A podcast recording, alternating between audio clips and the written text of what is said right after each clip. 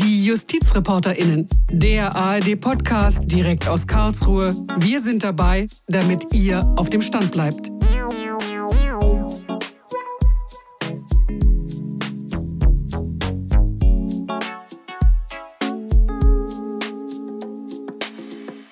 Hallo zusammen, mein Name ist Bernd Wolf und ich sage herzlich willkommen zu einer neuen Folge Die JustizreporterInnen. Diese Woche geht's um das, was nach vielen Strafprozessen droht, nämlich Gefängnis.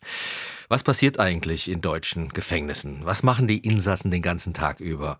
Viele von ihnen unterstützen nämlich aus dem Knast heraus die deutsche Wirtschaft, indem sie für viele kleine, aber auch große Firmen dort arbeiten und das für sehr wenig Geld. Ich habe mich mit Timo Stuckenberg unterhalten. Er beschäftigt sich als freier Reporter seit vielen Jahren mit der Situation in deutschen Knästen und beobachtet, wie sich die Haftbedingungen entwickeln und hat zum Beispiel auch einige Anfragen nach dem Informationsfreiheitsgesetz gestellt, um an Infos über das Innenleben in den JVA zu kommen. Wir sprechen über die Situation der Insassen allgemein, wie deutsche Firmen von den Häftlingen profitieren und schauen auch nochmal genau hin, wie Corona das Leben der Häftlinge in den Gefängnissen verändert hat. Hallo, Timo Stukenberg. Es ist also so, dass die Gefangenen im Gefängnis arbeiten dürfen. Ja, tatsächlich gibt es in vielen Bundesländern einen Arbeits Zwang, nicht in allen. In Sachsen gibt es den zum Beispiel nicht, aber in Baden-Württemberg gibt es den. Und das ist auch verfassungsmäßig. Das hat das Bundesverfassungsgericht 1998 bestätigt. Äh, da gab es noch ein paar definitorische Feinheiten, ob es jetzt Arbeitszwang oder Zwangsarbeit ist. Tatsächlich wollen aber viele Gefangene in Haft auch arbeiten klar besser als 23 Stunden am Tag auf der Zelle zu hocken oder eben fernzusehen. Äh, für einige ist es auch eine ja, Resozialisierungsmaßnahme. Sie lernen da eine Tagesstruktur, pünktlich zur Arbeit zu kommen. Andere wiederum machen eine Ausbildung, um bessere Chancen auf dem Arbeitsmarkt zu haben, wenn sie denn wieder in Freiheit sind. Das hört sich ja sehr vernünftig an. Ich habe auch gerade nochmal ins Strafvollzugsgesetz reingeschaut. Ähm, also die Aufgabe, das Vollzugsziel ist ja tatsächlich, dass die ohne Straftaten dann ein Leben in Freiheit führen sollen. Aber wenn sie arbeiten, was verdienen denn die Gefangenen da? Ja, das ist auch im Strafvollzugsgesetz äh, der einzelnen Bundesländer festgelegt. Das ist aber überall fast gleich. Und zwar liegt der Stundenlohn zwischen einem und drei Euro pro Stunde. Das heißt, wenn ein Gefangener 40 Stunden im Monat arbeitet, hat er am Ende weniger als 500 Euro, kommt ungefähr mit einem Hartz-IV-Satz raus. Äh, Sicherungsverwahrte bekommen ein bisschen mehr. Und dieses Geld, das benutzen die Gefangenen in der Regel, um Schulden abzuzahlen, zum Beispiel Prozesskosten oder Entschädigungszahlungen. Aber wenn sie Kinder haben, müssen sie vielleicht auch Unterhalt zahlen. Und in Haft selbst müssen sie sich teilweise auch Dinge des täglichen Bedarfs, also Hygieneartikel oder ähnliches, von diesem Geld, das sie dann dort verdienen, finanzieren. Und was arbeiten die jetzt und vor allen Dingen, also für wen? Sind das immer gemeinnützige Arbeiten oder wie muss man sich das vorstellen? Also es gibt verschiedene Arten von Arbeit hinter Gittern. Da gibt es zum einen so eine Art Arbeitstherapie. Das hatte ich eben schon angesprochen. Da geht es darum, Struktur zu lernen. Dann gibt es die Hausarbeiter und die Eigenbetriebe. Also die Hausarbeiter, die verteilen zum Beispiel die Briefe an die Gefangenen, sind also im Haus unterwegs. Die Eigenbetriebe, dazu gehören die Bäckerei, die Wäscherei, die Küche. Also diese Betriebe, die quasi den Gefängnisbetrieb am Laufen halten. Und äh, dann gibt es Ausbildungsmöglichkeiten Einige machen einen Schulabschluss und dann gibt es die Unternehmerbetriebe. Und die Unternehmerbetriebe, da kommen privatwirtschaftliche Firmen von draußen und lassen im Gefängnis arbeiten. Und teilweise werden in Haft auch, ich würde sagen, systemrelevante Aufgaben vollbracht, besonders jetzt in der Pandemie. Also da wurden unter anderem Trennscheiben für Gerichtssäle hergestellt und die teilweise auch installiert in den Gerichten von Gefangenen.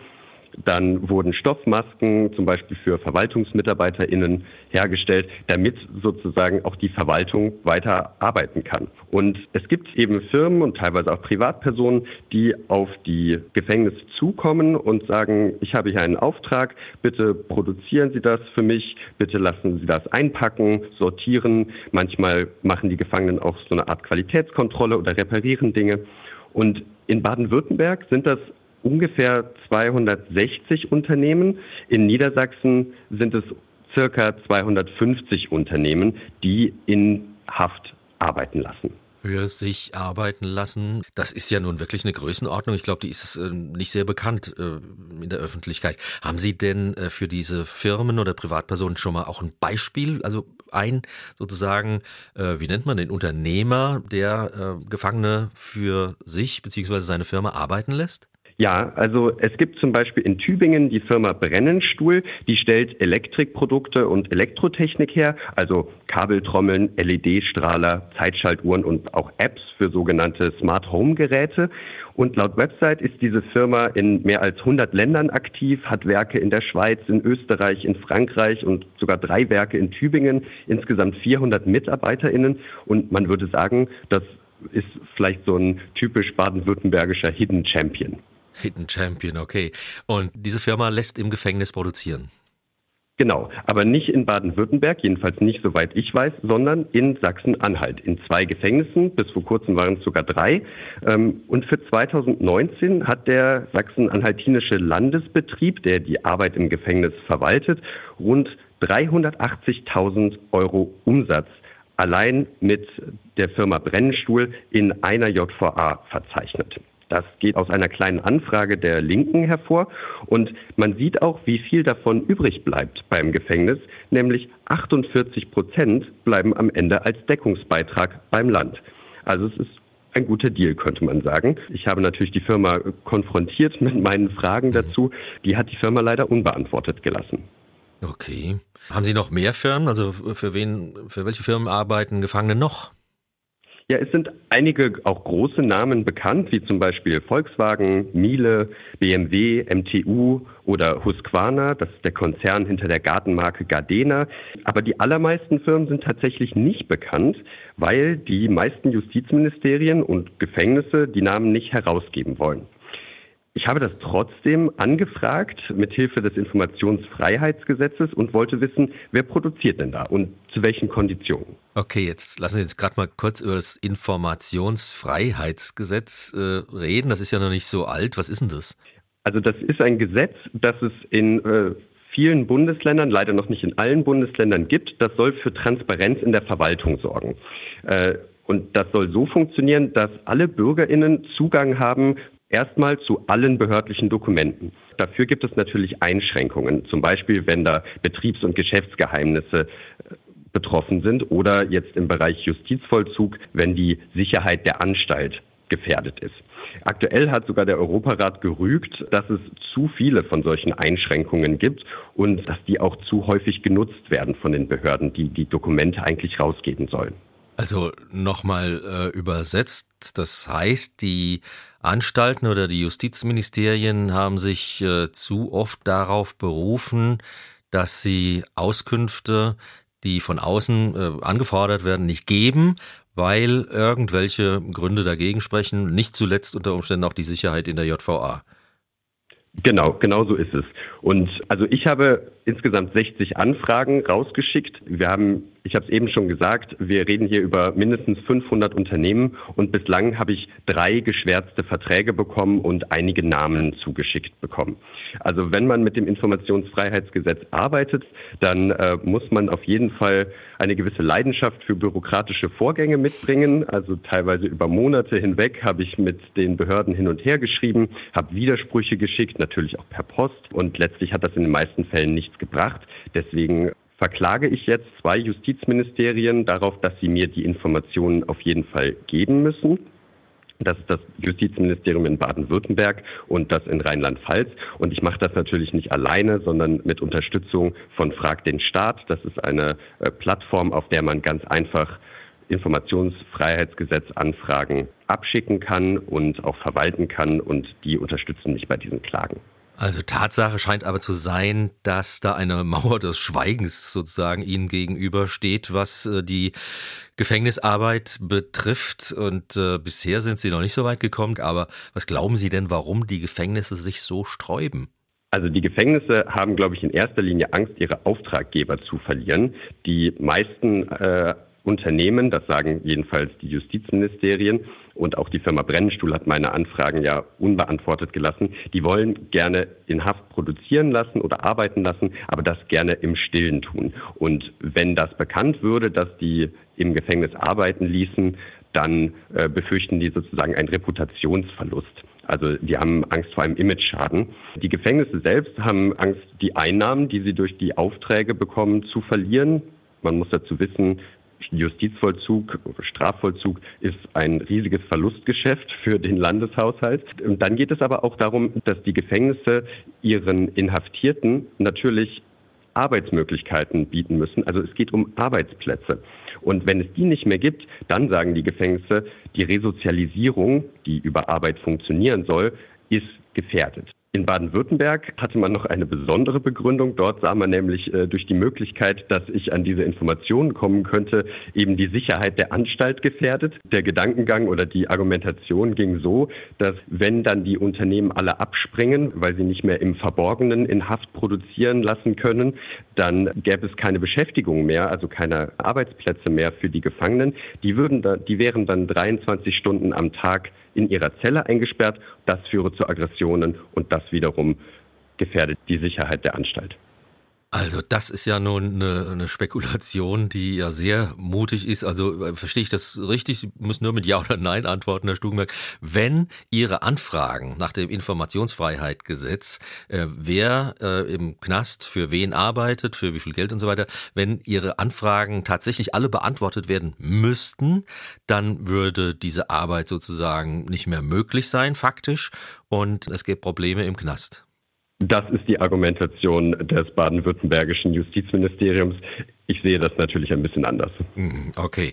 Äh, lassen Sie uns mal weiterreden. Die Unternehmen, Sie haben ja vorhin äh, gesagt, dass das Hunderte von Unternehmen sind, auch große deutsche Unternehmen. Was haben die denn davon, in den äh, Justizvollzugsanstalten Gefangene für sich arbeiten zu lassen? Also die wenigen Unternehmen, die damit offen umgehen, die stellen den Resozialisierungsgedanken in den Vordergrund. Die sagen sozusagen, wir helfen den Gefangenen, sich an ein Arbeitsleben draußen zu gewöhnen, die, was Voraussetzung ist für ein straffreies Leben. Also wir betreiben hier Resozialisierung. Natürlich sparen sich die Unternehmen aber vor allem Kosten. Und der Staat bietet ihnen hier eben eine Möglichkeit, kostengünstig zu produzieren. Teilweise werden denen die Werkshallen gestellt. Und äh, die sächsische Justizministerin, die bei dem Termin in der JVA Dresden, bei dem sogenannten Tag der offenen Tür, dabei war, die steht da auch voll dahinter. Das sind ja auch Unternehmen, die hier ganz klar in der Region angesiedelt ist. Es ist natürlich für den Mittelstand vor Ort äh, natürlich auch eine Möglichkeit, auch vor Ort zu fertigen und eben nicht in andere Länder eben solche Aufgaben auch outzusourcen. Also es ist schon auch, auch hier wieder, auch für die sächsische Wirtschaft eine Win-Win-Situation. Also ein konkretes Beispiel ist zum Beispiel der Waschmaschinenhersteller Miele. Da hat mir ein Pressesprecher gesagt, dass die Produktionskosten ungefähr zwischen dem deutschen Marktpreis und der Produktion im Ausland, also bei einer Verlagerung ins Ausland liegen würden. Okay, also äh, nicht so hoch wie in Deutschland, aber es wird mehr gezahlt als äh, jetzt in Tschechien oder wo auch immer. Genau. Okay, aber Sie haben eben gesagt, dass die Gefangenen arbeiten wollen, ähm, dass es der Resozialisierung dient äh, zu arbeiten. Mal andersrum gefragt, was ist denn problematisch daran, dass Unternehmen im Gefängnis arbeiten lassen für sich? Also Zwangsarbeit oder Arbeitszwang ist mit Blick auf die deutsche Geschichte natürlich immer ein besonders heikles Geschäftsmodell. Deswegen finde ich, muss man da genau fragen, wer hat davon was? Und wenn wir uns jetzt die Gefängnisse angucken, die betrachten die Arbeit als Beschäftigung und als Weiterbildungsmöglichkeit für ihre Gefangenen. Aber es gibt eben nicht genug Arbeitsplätze hinter Gittern. Deswegen sind sie auf die Aufträge der Unternehmen angewiesen. Die Unternehmen wiederum sparen sich Kosten und eventuell auch eine Verlagerung ihrer Produktion ins Ausland. Und die Gefangenen, die haben Beschäftigung. Die langweilen sich also nicht, die lernen vielleicht auch noch was. Die bekommen allerdings nicht mehr als den eben schon erwähnten Hartz-IV-Satz, wenn sie eine 40-Stunden-Woche lang arbeiten. Und das hält auch der Leiter der Bundesarbeitsgemeinschaft Straffälligenhilfe, Klaus Roggentin, für viel zu wenig. Die Höhe der Vergütung darf bei den Gefangenen nicht den dringenden Verdacht wecken, dass diese Entlohnung Teil der äh, auferlegten Strafe ist. Ne? Also keine zusätzliche Übelszufügung und kein Ausdruck der Geringschätzung. Und zurzeit ist die Höhe verletzend gering, glaube ich, kann man objektiv sagen. Also Klaus Roggentin war das. Sagen Sie uns doch gerade noch mal, was ist äh, Bundesarbeitsgemeinschaft Straffälligenhilfe, für die er gesprochen hat?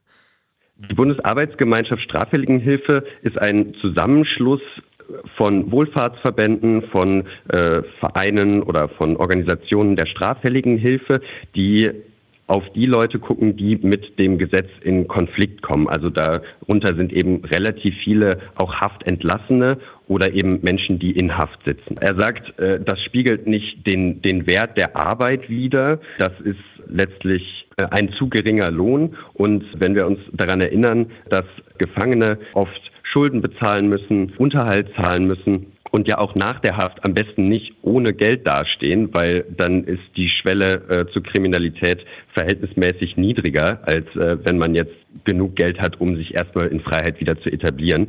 Deswegen ist dieser Lohn zu niedrig und davon abgesehen ist es auch einfach unfair, wenn Menschen 40 Stunden die Woche arbeiten und das ist eben nicht Teil der Strafe. Die Strafe ist eine Freiheitsstrafe und keine Arbeitsstrafe sozusagen. Und was sagen die Justizministerien, die das verantworten dazu? Naja, bei den Justizministerien sieht man das naturgemäß anders. Die Justizministerin Katja Mayer von den Grünen aus Sachsen sagt, äh, man könne die Arbeit drinnen und draußen ja gar nicht vergleichen. Also die Qualität stimme natürlich, aber die Gefangenen arbeiteten viel langsamer als draußen. Nicht was die Qualität angeht, sondern was die Quantität angeht, natürlich nochmal durchaus anders als äh, sozusagen äh, draußen in Freiheit, auch was sozusagen die Stückzahl angeht, die natürlich hier ähm, sehr viel langsamer vonstatten geht, weil man natürlich sich auch auf die verschiedenen Umstände der Gefangenen einstellen muss. Es gibt sehr viele, die ähm, von Sucht betroffen sind, äh, von psychischen Belastungen.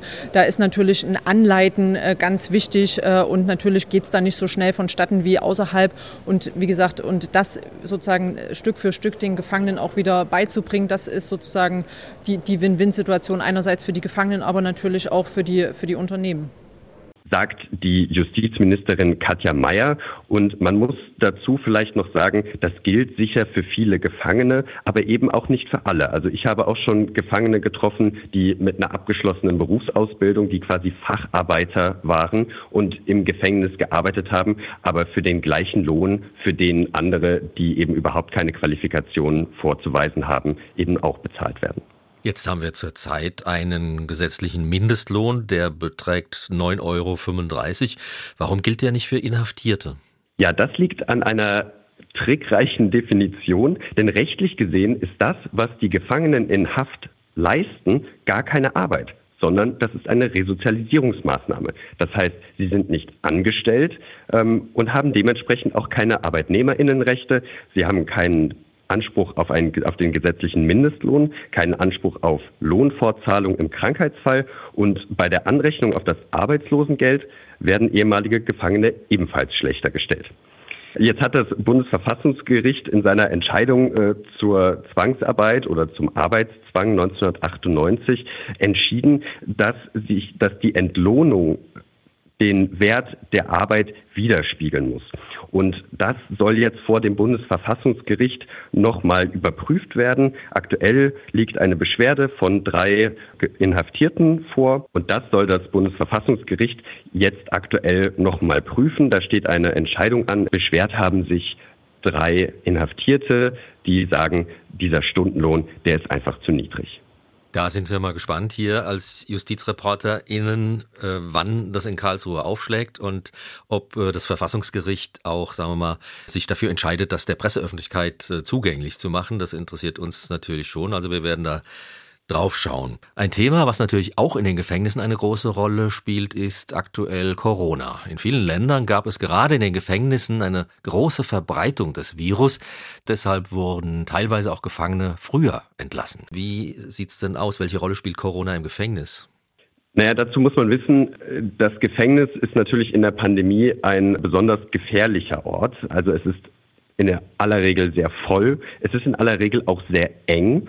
Und man muss dazu auch noch wissen, dass Gefangene häufig zu einer Risikogruppe gehören. Also verglichen mit der Gesamtbevölkerung gibt es in Haft einen verhältnismäßig hohen Anteil an Menschen mit Infektionskrankheiten, an Menschen mit einer Suchterkrankung. Und viele Menschen in Haft sind eben auch arm. Und wir wissen, dass Armut eben auch ein Gesundheitsrisiko ist. Und dementsprechend war die Sorge teilweise sehr, sehr groß, dass das äh, Virus in die Anstalten äh, hineingelangen könnte. Heute ist das Gebot Social Distancing eine Szene wie bei dem Tag der offenen Tür in, im Gefängnis in Dresden, wie Sie sie vorhin beschrieben haben, im Oktober. Das wäre heute wahrscheinlich nicht denkbar, weil das Gefängnis noch geschlossener ist, als es sowieso meistens ist. Wie hat sich denn das Pandemiegeschehen in den Gefängnissen entwickelt? Also im März haben sich die Gefängnisse erstmal komplett abgeschottet. Da wurden Freizeitaktivitäten eingestellt, da äh, gab es natürlich eine Maskenpflicht, aber auch ein Besuchsverbot. Interessanterweise wurde in fast allen Gefängnissen die Arbeit tatsächlich fortgeführt. Dennoch hat man versucht, das Gefängnis so weit wie möglich von der Außenwelt abzutrennen. Und trotzdem ist ein Gefängnis natürlich kein abgeschlossenes System. Da gehen jeden Tag Lieferantinnen, natürlich Bedienstete, teilweise auch neue Gefangene rein und raus. Neue Gefangene kommen rein, andere werden entlassen. Und zu Beginn der Pandemie gab es auch nur vereinzelt Fälle.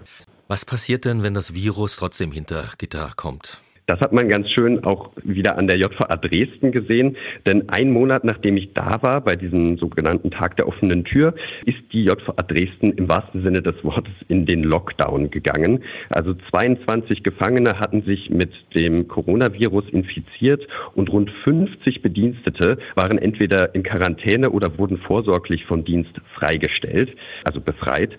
Und die Gefangenen, die meisten Gefangenen sind dann erstmal auf eine der Quarantänestationen, die in fast allen Justizvollzugsanstalten in Deutschland eingerichtet wurden, äh, untergebracht worden. Was passiert denn, wenn Gefangene beatmet werden müssen, also schweren Krankheitsverlauf haben und äh, an die Beatmungsmaschine angeschlossen werden müssen? Ja, also im Justizvollzug gibt es kaum Intensivbetten. Das der Justizvollzug hat sein eigenes Gesundheitssystem, aber das ist für die, diese kritischen Verläufe eigentlich überhaupt nicht ausgerüstet. Das heißt, wenn jetzt jemand wirklich einen sehr, sehr schweren Verlauf hat, dann muss er in ein externes Krankenhaus gebracht werden. Und in der Regel läuft das so ab, dass wenn ein Gefangener das Gefängnis verlässt, jetzt nicht im Rahmen einer Lockerung, sondern weil er äh, in einem externen Krankenhaus, in einem zivilen Krankenhaus, sagt man im Justizvollzug, behandelt werden muss, dann muss der in der Regel von ein oder zwei Bediensteten begleitet werden, rund um die Uhr im Schichtsystem. Und äh, da wir aber im Justizvollzug schon sehr, sehr lange einen Personalmangel haben, wird der dadurch natürlich noch verschärft, wenn nicht nur ein bedeutender Teil der Bediensteten in Quarantäne ist oder zu Hause bleiben muss, sondern jetzt auch noch Bedienstete, einzelne Gefangene am Krankenbett bewachen müssen. Das äh, verschärft diese ganze Situation natürlich nochmal. Und eine Neuerung, die, äh, auf die viele Gefangene wahrscheinlich gewartet haben, ist, dass man jetzt als Ersatz für die gestrichenen Besuche, dass es einen neuen Impuls gibt, um Videotelefonie im Gefängnis zu etablieren. Welche Möglichkeiten haben Gefangene denn mit Angehörigen zu kommunizieren? Ja, also die angesprochene Videotelefonie ist jetzt durch die Pandemie auf einmal doch möglich, äh, obwohl es das immer nur im Experimentalstadium gab. Ähm, dann gibt es natürlich Handys, die sind zwar weit verbreitet hinter Gittern, allerdings verboten. Und wenn man mit einem Handy erwischt wird, dann drohen einem Häftling Disziplinarmaßnahmen. Es gibt noch das Anstaltstelefon. Da zahlen die Gefangenen einen Monopolpreis, der sehr, sehr hoch ist, verglichen jetzt mit zum Beispiel, wie wir mit dem Handy, äh, was wir für Handytelefonate bezahlen. Und in Bayern gibt es noch einen Sonderfall, denn äh, da durften Gefangene eigentlich überhaupt nicht telefonieren, da durften die nur Briefe schreiben. Jetzt in der Corona-Pandemie hat man laut der bayerischen Landesregierung eine großzügige Lösung gefunden. Und zwar gibt es als Ersatz für die gestrichenen Besuche mindestens 40 Minuten, mindestens 40 Minuten Telefonat pro Monat. Na, okay. Warum dürfen die Gefangenen in Bayern nur Briefe schreiben? Ja, auch das ist im Strafvollzugsgesetz festgehalten. Da steht nämlich drin, äh, dass Gefangene nur in dringenden Fällen telefonieren dürfen. Und das ist auch gerichtlich geklärt, was ein dringender Fall ist. Äh, ein Todesfall in der Familie zählt zum Beispiel dazu, aber ein Kindergeburtstag leider nicht.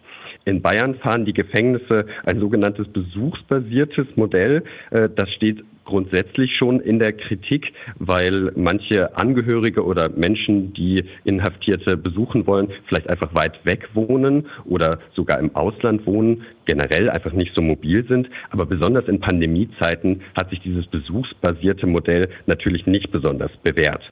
Ähm, wenn Sie so zurückblicken auf das vergangene Jahr, auf das letzte Jahr, war das denn für die Insassen deutscher Gefängnisse äh, besonders trist? Also hat es sich abgehoben von anderen normalen, in Anführungsstrichen, Jahren? Ja, das kann man so sagen. Also ich glaube, es gab auch hier, äh, ging es mal bergauf und mal bergab, aber die Isolation ist, glaube ich, das, was vielen Gefangenen am meisten zusetzt und die ist natürlich dieses Jahr verschärft worden. Gleichzeitig kann man natürlich die ganz vorsichtige Hoffnung wagen, dass auch Menschen in Freiheit jetzt ein Stück besser nachvollziehen können, was äh, Isolation oder gerade staatlich verordnete Isolation denn eigentlich bedeutet. Aber zum Schluss habe ich auch noch eine gute Nachricht aus Sachsen. Dort hat es nämlich zum ersten Mal, wie es das in anderen Bundesländern auch schon länger gibt, eine Weihnachtsamnestie gegeben. Das heißt, dass einige Gefangene vor Weihnachten quasi begnadigt wurden. Soweit mein Gespräch mit Timo Stukenberg. Danke auch nochmal für das viele Feedback, was wir auf unsere letzte Folge in der letzten Woche bekommen haben zur Reform des Jurastudiums. Wir werden da bald nochmal ausführlicher drauf eingehen, versprochen. Wir freuen uns immer über Feedback und zwar Mail an justizreporterinnen.swr.de, also ungegendert, E-Mail-Adresse justizreporterinnen.swr.de. Nächste Woche spricht mein Kollege Frank Bräutigam mit Generalbundesanwalt Peter Frank und auch über das Lübcke-Urteil. Mein Name ist Bernd Wolf und ich sage Tschüss und bis bald.